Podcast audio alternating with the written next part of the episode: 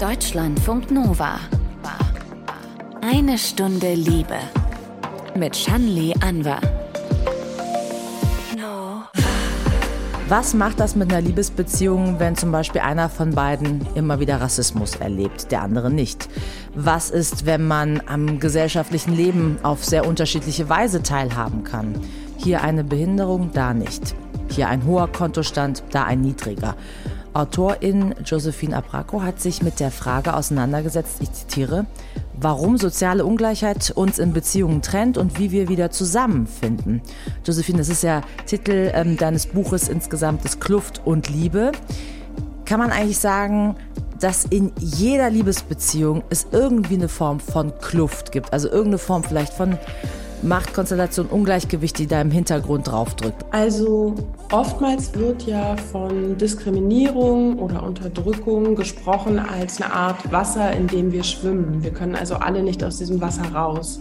Von daher würde ich sagen, ja, eben weil wir alle mit Blick auf alle Formen von Diskriminierung sozialisiert sind, spielen diese Diskriminierungen auch immer eine Rolle in unseren Liebesbeziehungen, selbst wenn wir theoretisch genau die gleiche soziale Position haben wie die Person, mit der wir zusammen sind.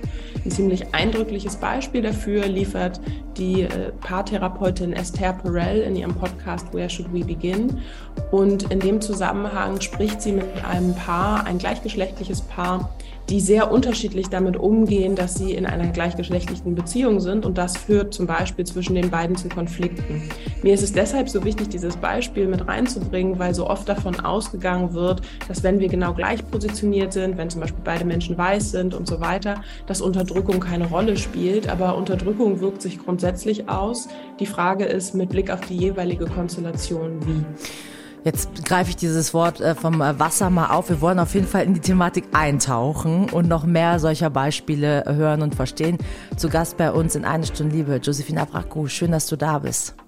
Hast du dich schon mal ernsthaft damit beschäftigt, was das Wort Liebe für dich bedeutet? Und ich möchte behaupten, es gibt viele Menschen, die das nicht tun.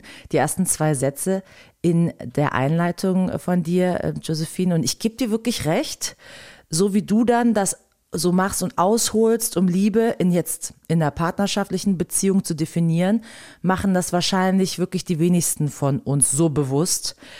Du legst ja Form in der Definition. Kannst du die nochmal vielleicht im Kern erläutern? Was ist Liebe für dich? Mhm. Also ich verweise am Anfang immer gerne darauf, dass es nicht alles so komplett aus meinem Hut gezaubert ist, sondern dass ich mich ja sehr stark in meinem Buch auf die Psychologie und spezifisch auch die Paartherapie beziehe. Und in dem Zusammenhang spreche ich hier auch von den Vorstellungen, die zum Beispiel M. Scott Peck und auch Erich Fromm in ihren Büchern teilen, also aus den ungefähr 50er, 60er Jahren.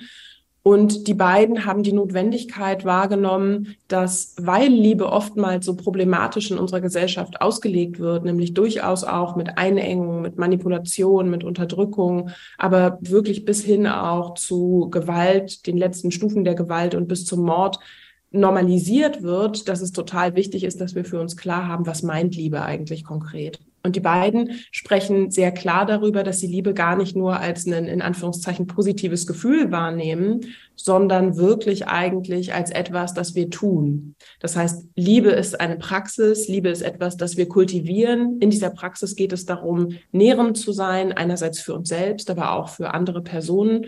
Es geht darum, das Wachstum einer Person oder auch von sich selbst zu befördern. Das heißt, hier ist sehr viel sozusagen Freiwilligkeit. Das ist etwas, wofür ich mich entscheide, auch in Liebesbeziehungen jeden Tag wieder, und zwar für die Beziehung. Mhm. Du sprichst ja auch von lieben als Verb oder zitierst da auch. Deine Herangehensweise, die ist dann eben sehr auch analytisch, wissenschaftlich mit sehr vielen Quellen unterlegt.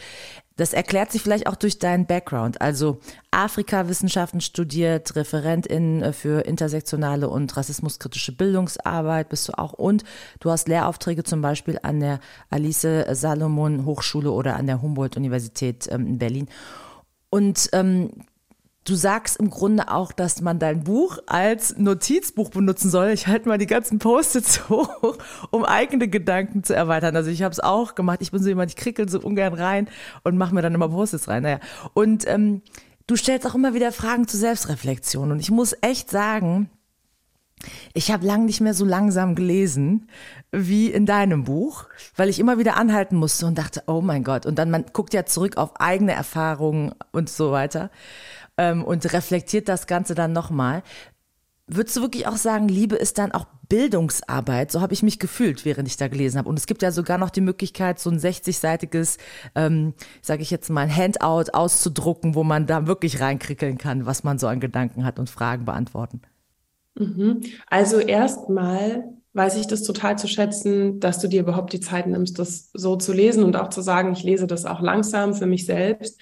Das klingt vielleicht komisch, aber für mich ist es wirklich eine krasse Ehre, dass Leute das machen. Ich kann es wirklich anders nicht sagen, weil in dieses Buch so viel Persönliches ja auch einfließt. Einerseits teile ich ja wirklich auch persönliche Erfahrungen von mir Andererseits ist es so, wie du sagst, ich glaube, dieser Hintergrund, den ich habe, der ja sehr stark mit Bildungsarbeit und auch mit Pädagogik einhergeht, zeigt sich, glaube ich, schon auch im Aufbau des Buches. Ich finde das total schön, dass du das so wahrnimmst. Also ich fühlte mich wie in einem Pro-Seminar, so Liebe, let's go. Aber auch irgendwie positiv, ne? Also weil man so denkt, boah, so in die Tiefe muss man ja eben auch, kann man ja nur gehen, indem man es vielleicht auch ein bisschen mit ganz vielen du sagst, es hast ja auch gesagt, du hast im Grunde ein Fundament, auf dem du startest und sagst, so das und das und das und das gibt es übrigens. Ne? Dass du jetzt nicht sagst, so ich fühle mal in mich rein, wie fühle ich das Liebe, sondern ja, aber ich habe dich unterbrochen, erzähl weiter. Nein, und ich finde, das, was du gerade gesagt hast, ist auch so ein wichtiger Punkt, weil was ich sehr stark wahrnehme, auch in der Bildungsarbeit, die ich mache, die sich ja immer um Diskriminierung, meistens um Rassismus dreht, wie wichtig das ist, eine klare Definition zu haben, weil von dieser Definition ja eigentlich alles andere abhängt. Also ich veranschauliche das gerne mit Blick auf zum Beispiel strukturellen Rassismus und Rechtsextremismus. Die Arbeit zur Bekämpfung von Rechtsextremismus sieht völlig anders aus, als wenn ich sage, Rassismus findet sich überall, auch in unseren Strukturen. Und das bedeutet, dass wir zum Beispiel Regeln und Maßnahmen brauchen in unseren Institutionen, dass wir also Rassismuskritik auch institutionalisieren müssen. Da geht es nicht um die bösen Menschen vermeintlich, die mit der bösen Absicht, sondern es geht um uns alle. Und Deswegen finde ich, sind diese Definitionen so wichtig, weil es die Grundlage ist, von der sich ja alles andere ableitet. Und in meinem Buch ist es kein bisschen anders. Da ist es mir wichtig, darauf einzugehen, was meine ich eigentlich mit Blick auf Liebe und was bedeutet das eigentlich, wenn wir das dann mit Gewalt und Unterdrückung zusammendenken, nämlich, dass Unterdrückung eine Form von Gewalt ist in dem Zusammenhang und dass wir, wenn wir über Unterdrückung sprechen, ich veranschauliche das so ein bisschen anhand von sexualisierter Gewalt, dass wir schon große Schwierigkeiten haben, sogar über die letzten Stufen der Gewalt im Zusammenhang mit Liebesbeziehungen zu sprechen, gesamtgesellschaftlich. Dafür gibt es viele Beispiele, wenn es äh, darum geht, dass Menschen sexualisierte Gewalt anprangern, insbesondere auch Menschen, die als Frauen wahrgenommen werden. Das finde ich auch wichtig hier zu benennen, weil genau dieser Moment auch so dieser Unterdrückungsmoment ist oftmals.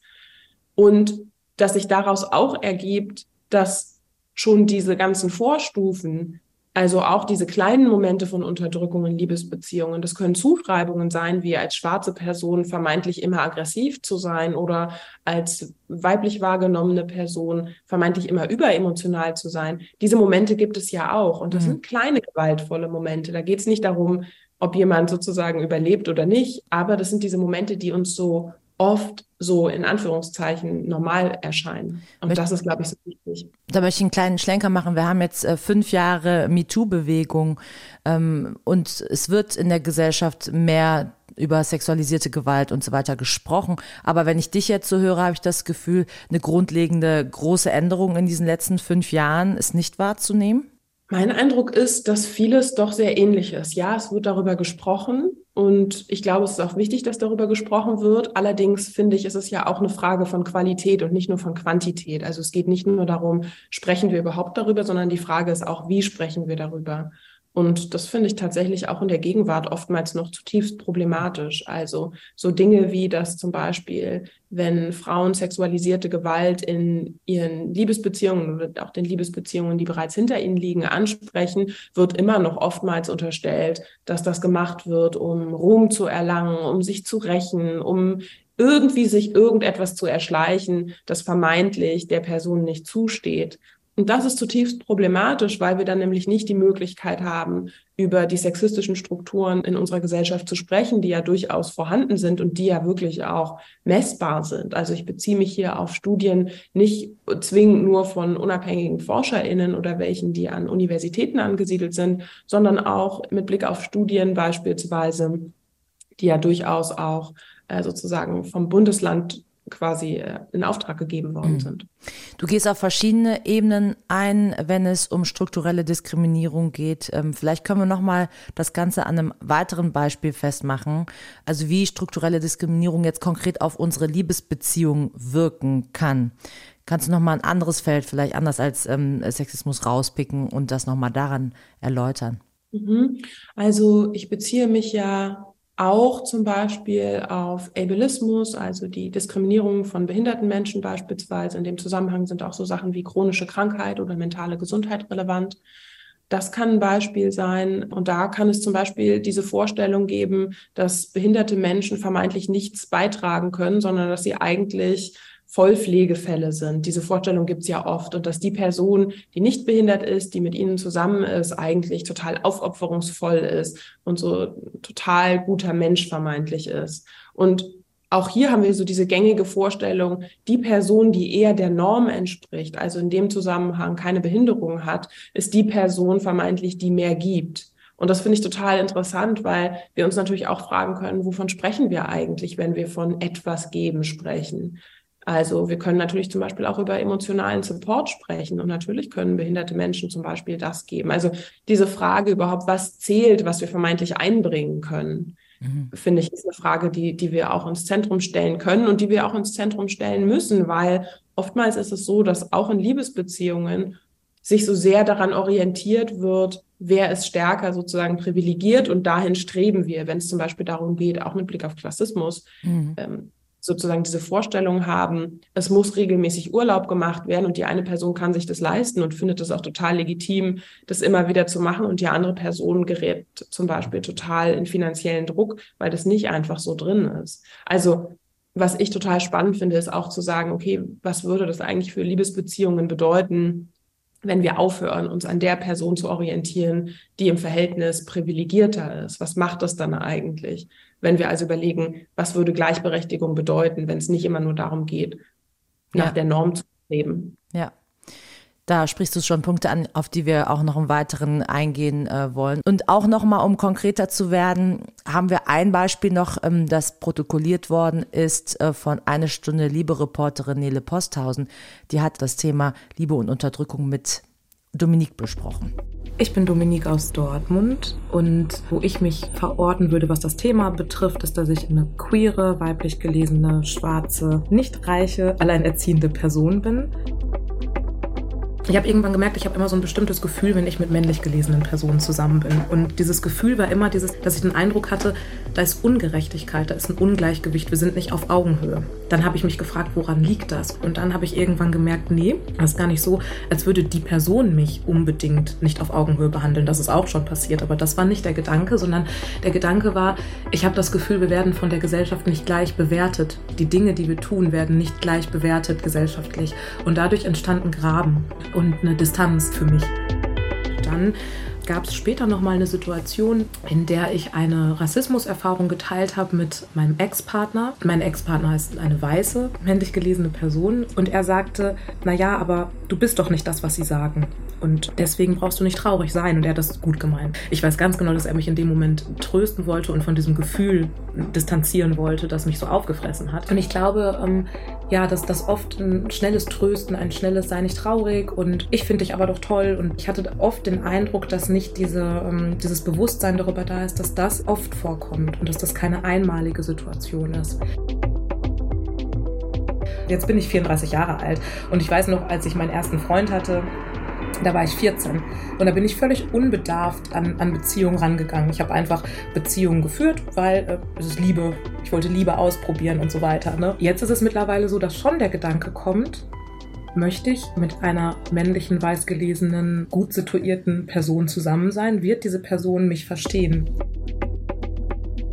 Ich mache es dann trotzdem, weil ich immer den Versuch wagen würde, drüber zu reden. Aber ich glaube, es ist mir auch wichtig, schon anzuerkennen, Es ist anstrengender für mich, mich oft dann auch erklären zu müssen. Für mich oft ein ziemlich brutaler Akt, wenn man sagen muss, doch, das passiert mir, auch wenn das dir in deiner Welt völlig fremd ist, dass sowas passiert und du auch selber nicht so denkst, muss dir klar sein, mir passiert das und es wird Teil unserer Beziehung werden.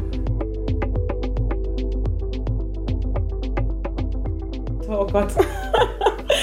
Ganz ehrlich, ich meine, dieses ich bin eine weiblich gelesene Person, relativ schnell zu sehen. Ich bin eine schwarze Person, relativ schnell zu sehen. Kennt man mich ein bisschen besser, weiß man auch, ich bin alleinerziehend, habe eine Tochter. Okay, und dieses Queer-Sein ist nämlich ein ganz spannender Punkt, weil da rede ich ganz lange nicht drüber.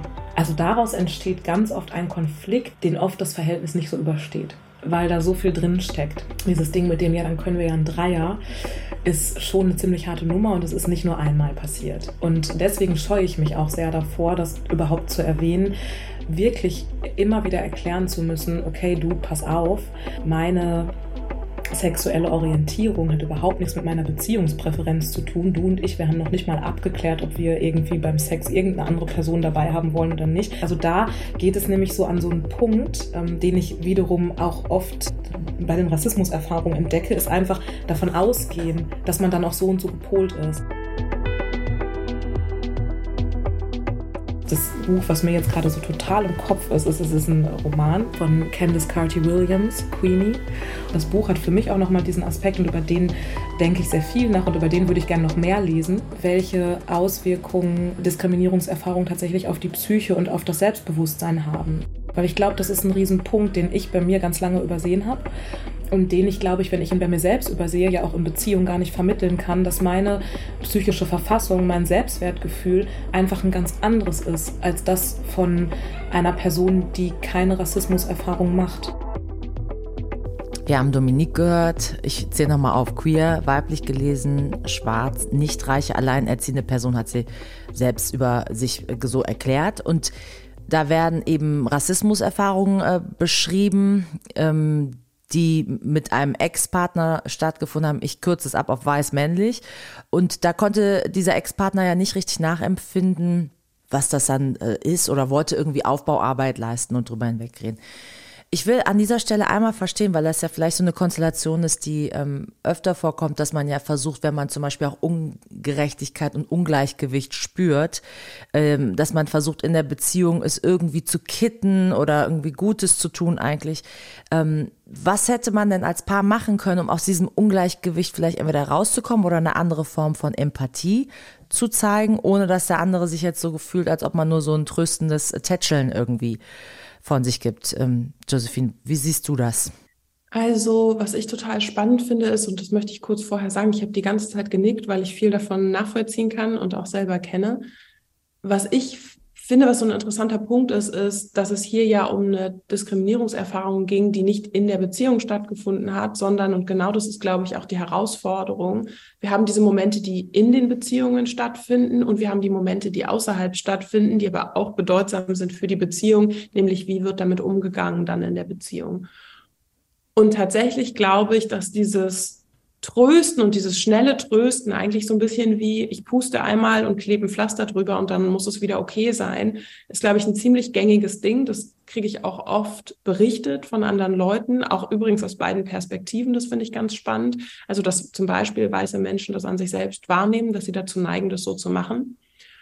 Und ich glaube, diese Frage nach Empathie ist eine Frage, die ich oftmals fast ein bisschen schwierig finde, weil ich weiß gar nicht, ob es unbedingt darum geht zu sagen, ich muss eine Empathie entwickeln, weil Empathie auch, finde ich, insofern voraussetzungsvoll sein kann, eben weil es eine Erfahrung ist, die eine Person einfach nie macht und nie machen wird. Und ich finde diesen Punkt so wichtig, weil ich mich manchmal frage, brauchen wir wirklich Empathie oder bedeutet das vielleicht auch einfach, dass wir Emotionen, dass wir Fürsorge, dass wir einander trösten und füreinander da sein, eigentlich einfach neu einüben müssen. Dominique, die spricht ja auch von so einem Zwiespalt, also ich zitiere mal, es ist anstrengend, sich immer wieder erklären zu müssen und trotzdem scheint es öfter immer wieder zu den Beziehungen mit dem gleichen Typ Mensch zu kommen. So, also ich wieder, ich verkürze es sehr, als äh, männlich gelesen, weiß gelesen. Es klang jetzt zumindest so an, in dem, was ähm, da geschildert wurde. Um, und du hast ganz äh, vorweg ja gesagt, ähm, Jetzt die Vorstellung wäre ja, wenn man da drauf guckt von außen, dass man sagt, na ja, dann versuch doch mal jemanden zu finden, der ähnliche Erfahrungen macht. Vielleicht verändert sich dann ja was. Und du hast ja vorweg dann das Beispiel genommen von einem gleichgeschlechtlichen Paar und gesagt, da kann es dann zwar sehr viele Ähnlichkeiten geben, aber trotzdem unterschiedliche Umgänge mit quasi den Diskriminierungserfahrungen, die man so macht. Also genau das wollte ich im Grunde nochmal fragen. Also wenn das so ist, ist es nicht ein Ausweg zu sagen, ich versuche mal jemanden zu finden, der mir sehr ähnelt in den Erfahrungsmomenten, was Diskriminierung angeht? Also ich glaube, nein. Erstens, weil natürlich ist es eine Frage auch von Orientierung. Ich persönlich habe so Schwierigkeiten mit diesem Begriff sexuelle Orientierung, weil es ja gar nicht, weil dieser Fokus auf sozusagen sexuell für mich so stark ist und der ja nicht unbedingt im Vordergrund steht. Aber also einerseits kann es sozusagen eine Frage sein von, was ist eigentlich meine sexuelle Orientierung? Weil dann vielleicht, also mit Blick auf zum Beispiel Geschlecht, finde ich gar nicht eine Person, die mir so krass viel näher ist mit Blick auf diesen Aspekt. Ähm, das ist das eine. Das andere ist aber wirklich auch der Punkt, den ich so wichtig finde, ist, wie gehen Menschen damit um? Also beschäftigen sie sich mit Diskriminierung, auch mit der Diskriminierung, die sie selbst erfahren oder die von ihnen ausgehen kann. Weil das ist, glaube ich, eine von den Fragen, die ja im Zentrum steht. Also theoretisch könnte ich mit einer Person zusammen sein, die genau die gleiche soziale Position teilt wie ich oder in dem Fall von dem Beispiel, was wir gerade gehört haben. Aber die Person kann zum Beispiel davon ausgehen, dass Rassismus eigentlich ein Problem der Vergangenheit ist und gar nichts mit ihr zu tun hat. Und dann kommen wir tatsächlich auch an ganz ähnliche Punkte. Die Person würde auch wahrscheinlich nicht besonders hilfreich sein, wenn es darum geht zu sagen, ah, du hast Rassismus erlebt.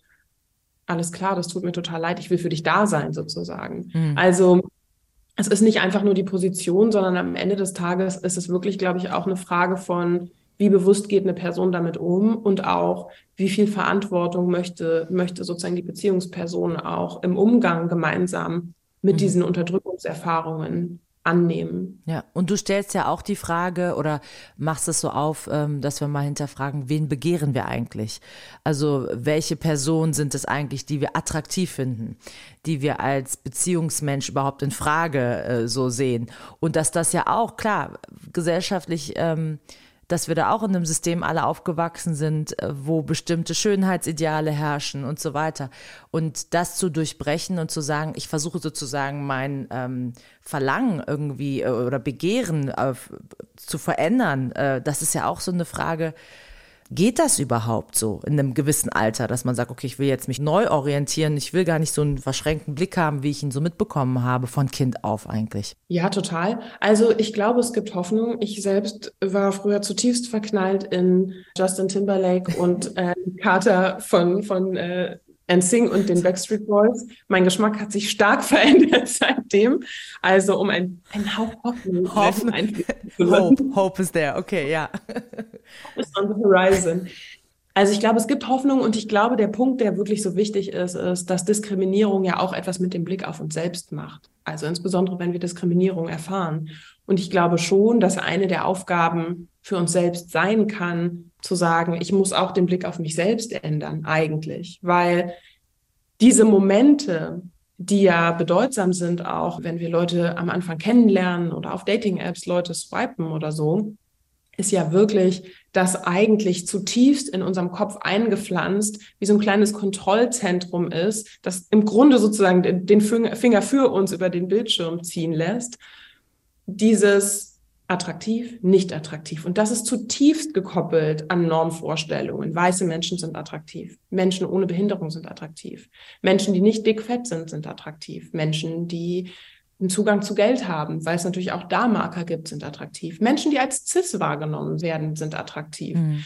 Ich glaube, das einerseits in den Blick zu nehmen und das überhaupt erstmal zu realisieren, krass, mein Verlangen ist überhaupt nicht so individuell, wie ich mir das gerne selbst auch erzählen wollen würde, sondern das ist die Gesellschaft, die im Grunde für mich meinen Finger bewegt, die für mich auch meine Entscheidungen mit Blick auf Attraktivität im Grunde trifft ist, glaube ich, einerseits ein wichtiger Moment, aber ich glaube, es bedeutet auch, dass wir versuchen müssen, unsere Sehgewohnheiten zu ändern.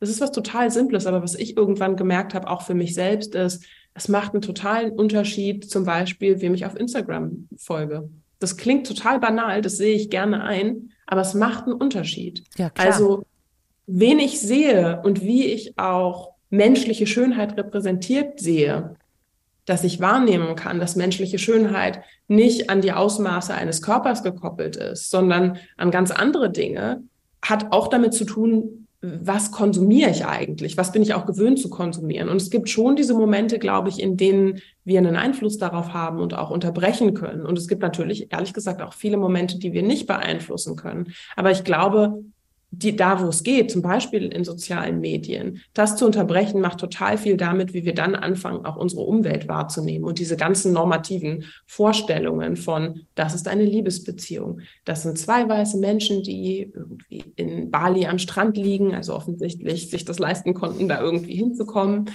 Ähm, die beide normschön sind, die irgendwie gesundes Essen die ganze Zeit mhm. präsentieren, mhm. und in Anführungszeichen auch. Also ich glaube, das macht schon viel damit. Und ich persönlich beziehe mich wirklich auch gerne auf eine Untersuchung aus den USA mit Blick auf die Generation Z, die aufzeigt, dass Menschen in der Generation oder ein, ein, größerer Teil an Menschen in der Generation von sich selbst sagen, dass sie nicht heterosexuell sind. Und ich glaube, dass Repräsentationen von Liebe und auch ähm, unterschiedlichen Lieben in dem Zusammenhang total wichtig sind. Mhm. Also ich glaube dass die einen Einfluss haben, weil sie uns ja auch den Raum eröffnen zu sagen, oh, das kann ich auch sein. Dieses Gefühl habe ich in mir selber, das kann ich offensichtlich auch sein. Es, andere Menschen sind das auch, andere Menschen fühlen sich ähnlich. Ich glaube, das ist total wichtig und ich glaube, da findet gerade ein großer Shift statt, was zum Beispiel Serien angeht. Also in Serien gibt es ja inzwischen wirklich viel auch richtig tolle und coole Repräsentationen von auch Liebesbeziehungen. Ja. Ich will noch einmal kurz zu Dominique zurück, die ja auch eben äh, beschreibt dann wiederum, dass Queersein wird offensichtlich beim Daten äh, oder beim Anbahnen einer Beziehung missverstanden, ähm, als ob es irgendwie ja um eine Form von Haltung Richtung offener Beziehung geht oder sie spricht ja vom Dreier, also irgendwie sehr sexpositiv. Und du plädierst ja auch dafür, dass man beim Entstehen einer Beziehung sehr klar abspricht, was ist das jetzt hier eigentlich? Was ist Teil unserer Beziehung? Und da gibt's wirklich gegen Ende hin so richtig diese Felder, sage ich jetzt mal, die man abgehen kann. So Liebe, Körperlichkeit, romantische Annahme, Berührung. Wie sieht's aus mit emotionaler Unterstützung und, und, und. All sowas ist drin. Ähnlich wie Liebe, die wir zu wenig definieren, werden Beziehungen im Grunde auch zu wenig so konkret abgesprochen. Weil es ist ja eine Checkliste, die du einem ja quasi mitgibst, wo man hingehen könnte und sagen könnte, jetzt habe ich da jemand Neues, eine Person, die in mein Leben tritt und ich möchte mal erklären, was willst du eigentlich und was wünsche ich mir eigentlich? Das macht man ja eigentlich gar nicht so, so offen strukturiert. Voll. Und ich glaube, eigentlich geht es sogar noch in eine andere Richtung. Es ist keine Checkliste, sondern ich möchte eigentlich Abstand gewinnen von der Checkliste, von der wir glauben, dass wir sie haben. Nämlich dieses, wir mögen uns sehr gerne. Irgendwann wissen wir einfach, dass wir zusammen sind, auch wenn wir es nie abgesprochen haben und auch wenn wir die Parameter von Zusammensein nie abgesprochen haben. Und es ist total klar, was darauf folgt, nämlich irgendwann werden wir heiraten, wenn wir das können, wohlgemerkt, weil das können auch nicht alle Menschen gleichberechtigt. Wir werden Kinder kriegen, auch hier, wenn wir das können, auch da, das funktioniert nicht für alle Menschen gleichberechtigt. Und wir werden also Haus bauen, glaube ich, ist klar, dass das zunehmend unrealistisch wird, sagen wir es mal so. Aber einen Baum pflanzen können wir vielleicht trotzdem und einen Hund können wir uns vielleicht auch trotzdem besorgen. Also mein Punkt ist wirklich eigentlich einfach zu sagen, so, so, so, eine, so eine Distanz zu gewinnen zu dieser gesellschaftlichen Erzählung, die uns von Beginn an eigentlich eingetrichtert wird und zu sagen, okay, wenn ich jetzt sehe, das sind alles Möglichkeiten, die wir verhandeln könnten, wie würde ich es dann verhandeln wollen? Was davon will ich eigentlich? Was davon kann ich vielleicht gut? Was davon fällt mir schwer? Und aus welchen Gründen fällt mir das schwer? Möchte ich überhaupt mit einer Person zusammenleben? Oder möchte ich vielleicht mit einer meiner engsten Freundinnen zusammenleben, weil es mit der besonders schön ist, zusammenzuleben und die hat auch ein Kind und unsere Kinder verstehen sich so gut. Also wirklich sich aufrichtig zu fragen, was ist es eigentlich, was ich will und auch, wer bin ich eigentlich? Und ich glaube, dass Diskriminierungskritik eine Annäherung sein kann, um diese Fragen zu beantworten, weil wir nämlich die Möglichkeit bekommen, mehr Freiheit zu bekommen. Das bedeutet zum Beispiel, dass Personen, die als männlich wahrgenommen werden, wegkommen können von diesem Männer sind sowieso nicht emotional und die sind lösungsorientiert und die kümmern sich um Probleme, wenn sie dann da sind. Und davon wegzukommen und wahrzunehmen, nein, ich bin nicht immer lösungsorientiert. Manchmal geht es mir auch ganz, ganz schlecht und ich brauche eine Person, die mich einfach in den Namen nimmt und mich versteht. Also wirklich so eine Freiheit auch zu bekommen, jenseits dieser zugeschriebenen Rollen. Mhm. Jetzt gibt's aber so einen ähm, Knackpunkt, finde ich. Also, weil einer dieser Punkte, die man dann auch nochmal verhandeln kann, ist zum Beispiel der Punkt Fürsorge, schreibst. Und da kann es von Haustieren über Zimmerpflanzen, über alles Mögliche gehen, bis hin halt auch zu Kindern. Und selbst wenn Menschen sagen, ja, lass uns die Fürsorge für Kinder teilen, ist es doch wirklich so, wenn die Kinder da sind, das beobachtet man oft und vor allem in heteronormativen Strukturen verfallen Paare, auch junge Paare, die sich vieles vorgenommen haben, immer noch stark in alte Rollenverteilung. Und vor allem durch Corona wurde das nochmal verstärkt. Und platt und binär gesagt, die Frau bleibt zu Hause oder geht in Teilzeit, der Mann geht Vollzeit arbeiten, verdient mehr das ist so ein Ungleichgewicht, in das wir dann eher nochmal so reinrutschen. Also es ist ja nicht so ein Moment, wo wir Sachen verhandeln und der ist ein Stein gemeißelt und der ist dann da, sondern in der Beziehung ähm, verändert sich das und dann nimmt sich einer vielleicht dann doch mehr raus und so weiter. Wie siehst du diesen Punkt? Also ich kann das total unterschreiben, was du gerade gesagt hast. Ich glaube, deswegen ist es auch so wichtig, nicht zu sagen, wir setzen uns einmal hin und verhandeln das und das ist dann, so wie du gerade meintest, in Stein gemeißelt und da können wir uns leider nie wieder rausbewegen, sondern wirklich auch zu sagen, gerade mit Blick auf Diskriminierung und auch die Unterdrückung, die zwischen uns vorherrschend sein kann, zum Beispiel, wir setzen uns regelmäßig hin und besprechen das regelmäßig. Funktioniert es gut? Funktioniert es nicht so gut? Was daran funktioniert nicht gut? Ich finde, das ist ein total wichtiger Punkt. Und tatsächlich, also meine Freundinnen wissen das auch von mir. Ich habe regelmäßig wirklich sehr emotionale Brandreden als Sprachnachrichten geschickt, wenn es darum geht, dass äh, Freundinnen von mir Elternzeit nehmen, weil ich das wirklich auch wichtig finde, wahrzunehmen, was bedeutet das eigentlich konkret und welche Verantwortung geht dann vielleicht auch an den Partner raus. Ne? Also zum Beispiel zu sagen, sowas wie, ja, ich muss in deine Rentenkasse einzahlen, weil in der ganzen Zeit, in der du in Elternzeit bist, wird nicht in deine Rentenkasse eingezahlt.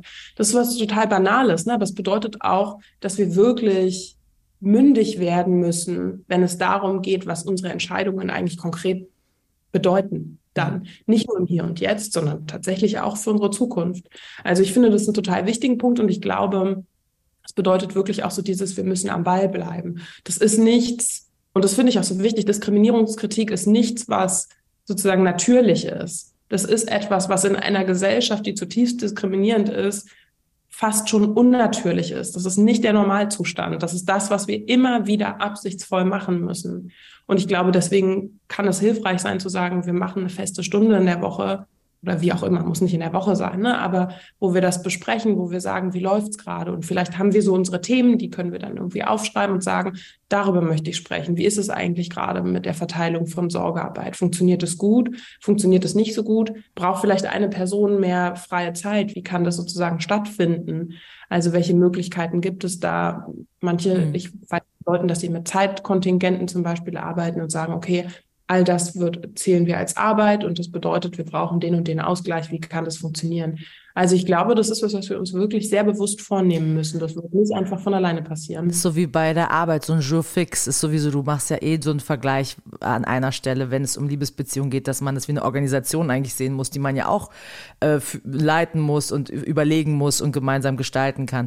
Und äh, ich will noch mal eine andere Dimension ansprechen, wenn zwei verschiedene soziale Backgrounds zusammenkommen, unterschiedlicher Bildungsgrad, vielleicht auch dadurch dann unterschiedlich hoch, niedrige Kontostände zusammenkommen kommen. Wir hatten eine Stunde Liebe auch schon mal das äh, Thema Geld und Liebe. Den Link zu der Sendung äh, packe ich in die Show Notes und da haben Diala und Timur von ihrer Beziehung sehr offen erzählt. Wir hören mal rein. Timur und Dilara. Wir haben die Namen der beiden fürs Radio geändert, sind seit dreieinhalb Jahren zusammen.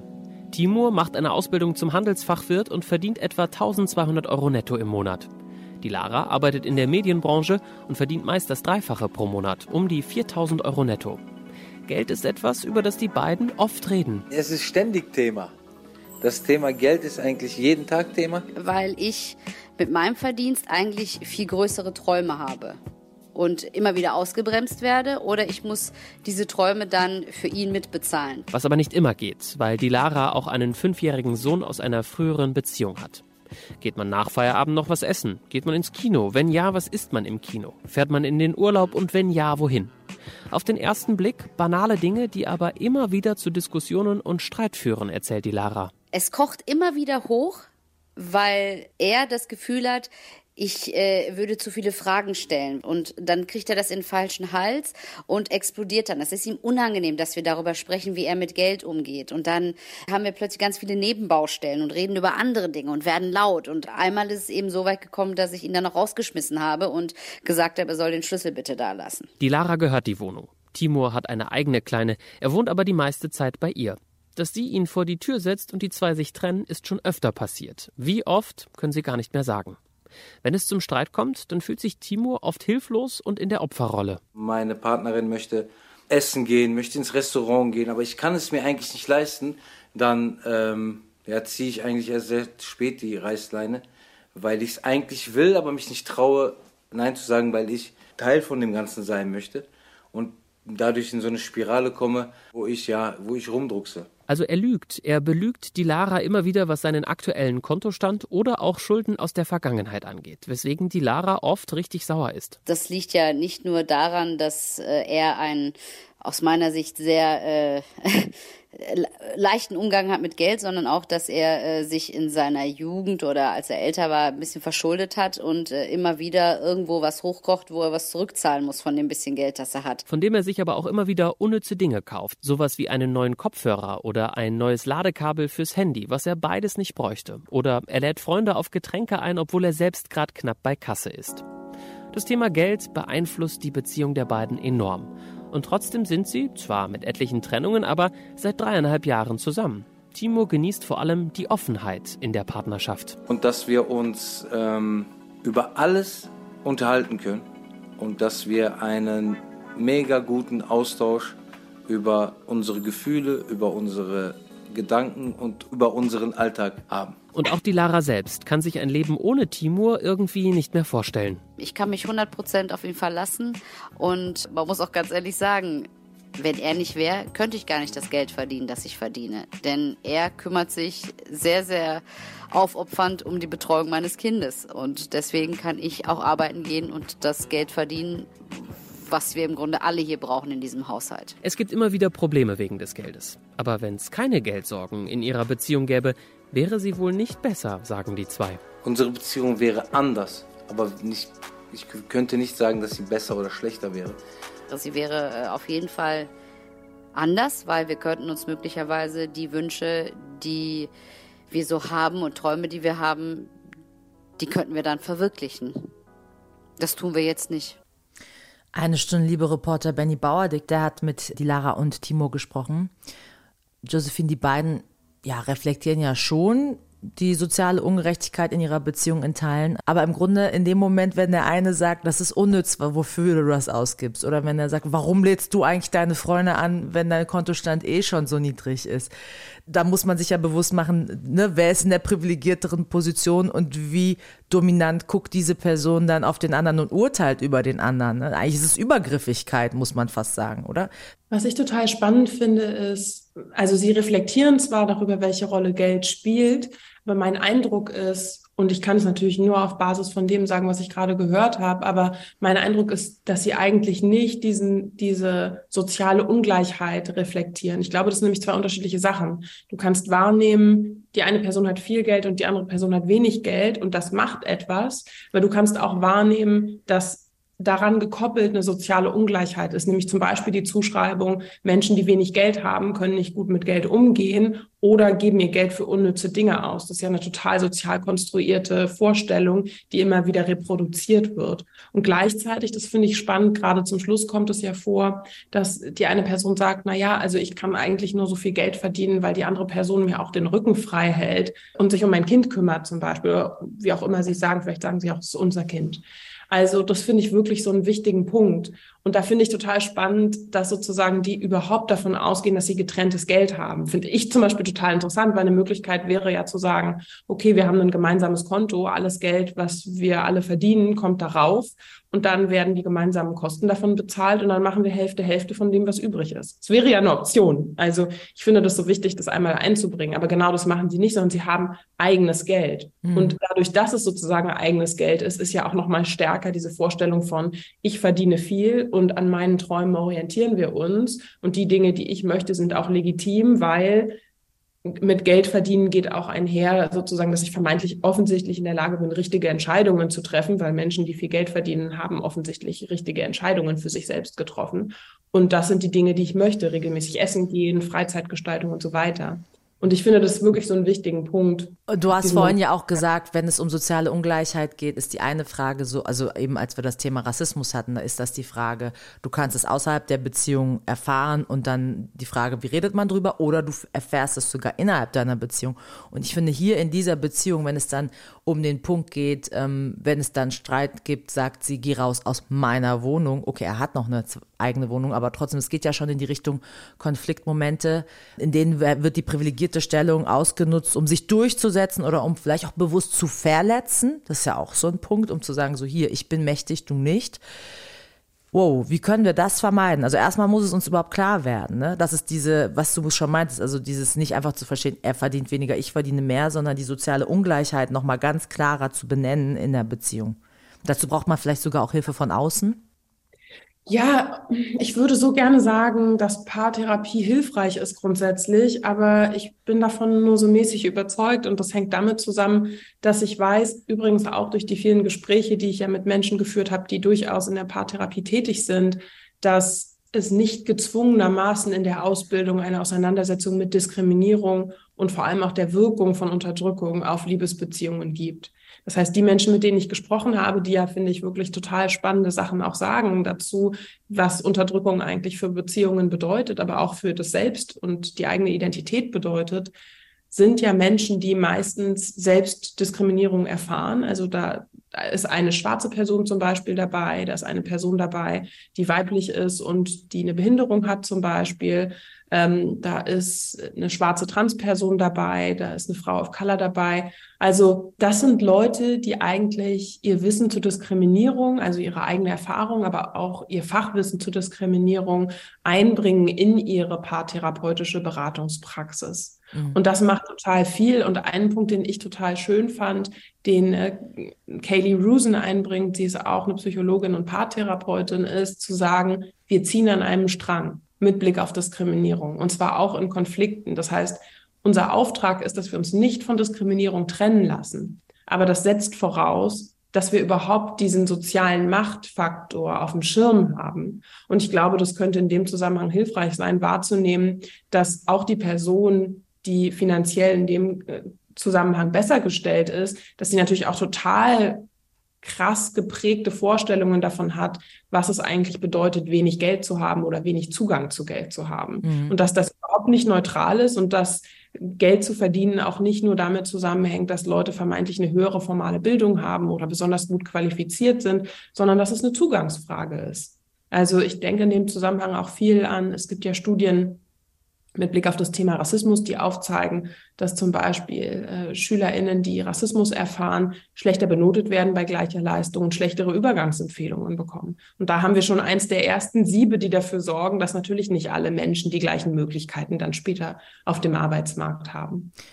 Absolut. Und ich habe von äh, den ganzen ja, du hast ja mehrere Menschen, mit denen du sprichst, die auch aus dem Bereich Paartherapie kommen. Ich habe mir das Zitat von ähm, Stan Tetkin rausgeschrieben, weil ich das auch sehr bedeutend finde. Es ist sehr, sehr kurz. Wenn es für dich nicht gut ist, ist es für uns nicht gut. Das geht im Grunde auch in die Richtung, was du sagst. Und dass man im Grunde so ein bisschen das Ganze als wir mehr auch versteht in so einer Beziehung. Ähm, aber finde ich auch spannend, äh, ein Aspekt, den du ansprichst, also wenn es darum geht, die eigenen Privilegien zu reflektieren, das ist wie Segen am Ast, so auf dem man sitzt. Was hat man denn davon, wenn man am eigenen Ast sägt? Dann fällt man noch runter. Ja, aber hoffentlich in die Gemeinsamkeit rein, in die Gegenseitigkeit. Also das finde ich so einen wichtigen Punkt, weil ich mag diesen Ausspruch von Stan Tetkin, den habe ich, glaube ich, das erste Mal vor sieben oder acht Jahren gelesen. Und ich weiß noch, als ich den gelesen habe, ging so total mein Herz auf, zugegebenermaßen mein diskriminierungskritisches Herz, weil ich diesen Punkt wirklich so machtvoll finde. Also wirklich wahrzunehmen, Diskriminierung bedeutet Trennung, auch in Liebesbeziehungen. Weil Diskriminierung ja eigentlich einfach steuern soll, wer hat welchen Zugang zu was. Und das Gleiche wird auch aufrechterhalten in Liebesbeziehungen. Und da sozusagen die Perspektive zu verändern und wahrzunehmen, wenn ich etwas tue, was für meine Beziehungsperson nicht gut ist, ist es direkt für mich nicht gut, weil es sich auf unsere Beziehung auswirkt. Und ich möchte diese Beziehung doch.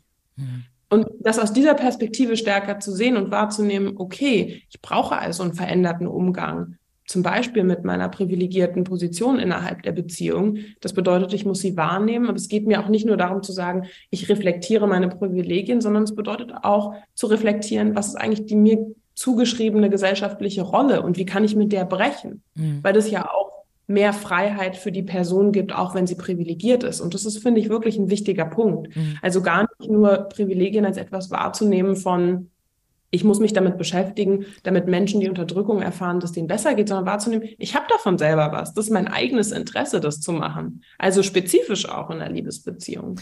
Absolut. Und aber auch ein Gedanke, den ich dabei noch hatte, war es auch wahrzunehmen. Es gibt nicht immer sozusagen eine klare Schieflage oder ein klares Ungleichgewicht, sondern es kann sein, Sexismus trifft die eine Person, die andere vielleicht nicht. Dafür hat die andere mit Rassismus, Klassismus oder anderen Dingen zu kämpfen. Also es ist so zu sagen, die Situation, die Konstellation, in der man zusammenkommt, da ist es jetzt nicht sozusagen immer ganz klar, eine Person sitzt oben in der Beziehung und die andere irgendwie immer unten und man muss immer die ganze Zeit gucken, wie kriegt man äh, das hin, sondern im Grunde muss man verstehen, dass man sich auf verschiedenen Ebenen verbünden muss, um ne, da irgendwie gegen anzugehen. Insgesamt eben das große Ziel ist mehr Gleichberechtigung, eben jetzt auf das äh, Geld hingesehen, hast du ja schon so hingewiesen auf vielleicht gemeinsame Konten und so weiter. Ge Gleichberechtigung ist mit viel Arbeit auf jeden Fall verbunden. Ähm, das ist das, was man so rausnimmt aus der ganzen ähm, ja, Geschichte, was du so zusammengetragen hast. Und trotzdem zum Ende hin vielleicht die Frage, Gibt es aus deiner Sicht irgendeine Form von Abkürzung, irgendeinen Lifehack, den du uns noch mitgeben kannst? Oder müssen wir da alle durch, durch diese Arbeit? Ich bin die denkbar schlechteste Person, um, um nach Lifehacks zu fragen. Wirklich die denkbar schlechteste Person. Aber Abkürzung, auch, ne, Abkürzung auch nicht, ne? Irgendwie nicht, ne? Weil es ist wirklich, es ist so wie dieses, sich das Ganze wieder mal bewusst zu werden, wie man eingebettet ist, das ist allein das braucht ja schon seine Zeit, ne? Aber ich muss ehrlich sagen, ich finde, das ist ja auch schön. Also ich will überhaupt nicht behaupten, dass irgendwas von dieser Arbeit konfliktfrei ist. Ich spreche aus eigener Erfahrung definitiv nicht. Und ich meine damit gar nicht nur zwischen mir und auch der Beziehungsperson, sondern auch mit mir selbst. Also mich damit zu beschäftigen, mit meiner eigenen mir zugewiesenen Rolle, bringt mich mit mir selbst in Konflikt. Das finde ich wirklich auch so wichtig zu sagen und dafür eine Offenheit zu haben und auch zu sagen, das ist überhaupt nicht schlimm, das darf sein, weil wie auch nicht. Wir sind wirklich von klein auf an eingebettet in diese Strukturen, die viel damit machen, wie wir uns selbst wahrnehmen. Ob wir davon ausgehen, dass wir vermeintlich immer nur alles richtig gemacht haben und deswegen, weil wir so leistungsstarke Menschen sind, das geschafft haben, an die Position zu kommen, in der wir sind und dass der Umgang von anderen Menschen auch so total davon abhängt oder ob es ist, dass wir denken, hm, ob die Person mich jemals so richtig mögen wird und eigentlich bin ich doch mit Blick auf das defizitär und mit Blick auf das auch. Also wie krass das eigentlich was mit uns macht. Von daher, nein, ich glaube, es gibt keine Abkürzung, aber ich muss sagen, für mich selbst, ich finde das trotzdem auch schön. Also ich finde das gar nicht nur anstrengend und nicht nur schmerzhaft. Das ist vielleicht auch so ein bisschen ein Persönlichkeitsding, weil ich einfach auch gerne über Emotionen reflektiere. Aber aber ich finde das wirklich auch schön, weil das nämlich bedeutet, ich habe die Möglichkeit, Sachen anders zu machen. Ich habe die Möglichkeit zu intervenieren. Und ein Punkt kommt in meinem Buch ja auch vor, nämlich dieses Bild, was Harriet Lerner sehr stark benutzt, nämlich diese, diese Metapher des Tanzes, wo ich die Möglichkeit habe, auch in eingeschliffenen Dynamiken, auch wenn es um Diskriminierung geht im Übrigen, zu sagen, ich verändere meine Tanzschritte und damit verändert sich gezwungenermaßen der gesamte Tanz. Das finde ich, finde ich schön, aber um das machen zu können, muss ich ja erstmal wahrnehmen, was sind eigentlich, wie funktioniert eigentlich der Tanz hier gerade? Wie könnte ein anderer Tanzschritt aussehen? Also von daher glaube ich, das ist nicht nur ätzend und nicht nur anstrengend, sondern dass es auch Gewinn bringt, weil ich schon wahrnehme, dass es zu mehr Verbundenheit führen kann. Und das ist ja wirklich ehrlich gesagt auch eine schöne Erfahrung. Josephine Abraku. Über das Buch Kluft und Liebe haben wir gesprochen. Untertitel Warum soziale Ungleichheit uns in Beziehungen trennt und wie wir zusammenfinden. Ich kann nur sagen, danke für den Besuch in eine Stunde Liebe. Danke, dass du dir die Zeit genommen hast. Ich war sehr gerne da. Danke für das coole Gespräch. Deutschlandfunk Nova. Eine Stunde Liebe. Jetzt noch ein Liebestagebuch. Louis aus Berlin ist Anfang 30, Single. Er wünscht sich eine feste Beziehung, aber Orte, wo man gut flirten kann, so Partys, Bars, Clubs, da geht Louis nicht hin. Zu grell ist ihm das, zu laut, zu viele Menschen. Und wenn er mal ein Date hat, dann fällt es ihm ziemlich schwer, sich zu konzentrieren, manchmal. Der Grund, Louis hat ADHS, also eine Aufmerksamkeitsdefizit-Hyperaktivitätsstörung. Er erzählt uns jetzt, wie das sein Datingleben beeinflusst und wie er damit umgeht. Also ich habe ADHS diagnostiziert, also haben tue ich es ja von immer, ne? Aber diagnostiziert habe ich seit 2019, glaube ich. Mitte 2019. Und das wiederum zeigt sich oder spiegelt sich sehr doll im Datingleben wieder, weil man eben verringertes Selbstbewusstsein hat und weil man dadurch auch sehr, sehr schüchtern ist und auch sehr zurückhaltend. Und man wirklich auch anfängt aufzupassen, wem man was erzählt und wem man sich wie stark öffnet. Dann kann das halt im Dating auch schon mal vorkommen, dass das, obwohl man eigentlich eine Person grundsätzlich sympathisch findet, dass man viel zu aufgeregt ist und irgendwie alles versemmelt oder dass man vielleicht abweisend wirkt, obwohl man es eigentlich gar nicht ist, sondern sich stark konzentrieren muss, zum Beispiel zuzuhören und man dadurch irgendwie unsympathisch wirkt, obwohl man eigentlich interessiert ist. Andererseits ähm, kriegt man auch relativ schnell einen ganz feines Sensorium für so Nuancen, die einem da so entgegenschlagen. Vielleicht auch wieder was Gutes daran. Nuancen wären jetzt zum Beispiel, wer auf welche Smalltalk-Themen gut anspringt, wie man am besten mit, mit verschiedenen Leuten reden kann. Dating hat ja auch viel immer damit zu tun, den anderen zu spiegeln und dem so ein gewisses Geborgenheitsgefühl zu geben. Das lernt man dann auch schon, sich anderen anzupassen auf der Kehrseite kann es dann natürlich wieder dazu führen, dass man vielleicht nicht man selber ist in diesem ganzen Prozess und auch, dass das ziemlich stark schlauchen kann, also dass man da sehr, sehr erschöpft ist nach so einem Date. Man kann so ein Date nicht richtig genießen, weil es sehr, sehr viel Input ist. Plus noch, das fängt schon bei U-Bahn-S-Bahn-Fahrten an, wenn um einen rum so viel los ist, drei Leute sprechen in verschiedene Handys und grelles Licht und so weiter, das kann auch schon alleine auf dem Weg hin zum Date einen schon mal aus der Bahn werfen. Und wenn man dann so ein Date hat an sehr, sehr belebten Orten, dann kann es schon mal dazu führen, dass man sozusagen probiert, sich auf den Gesprächspartner einzulassen, aber man so viel um einen rum noch mitbekommt, dass das dann doch leider untergeht. Genau, also das, das ganze Thema in Clubs, Bars, so dieses typische jemanden abschleppen gehen, ist jetzt für mich nicht unbedingt ein großes Thema, weil einfach so die Reizüberflutung von Clubs und im Zweifel auch Bars, also Bars sind jetzt auch kein, kein super Dating-Ort.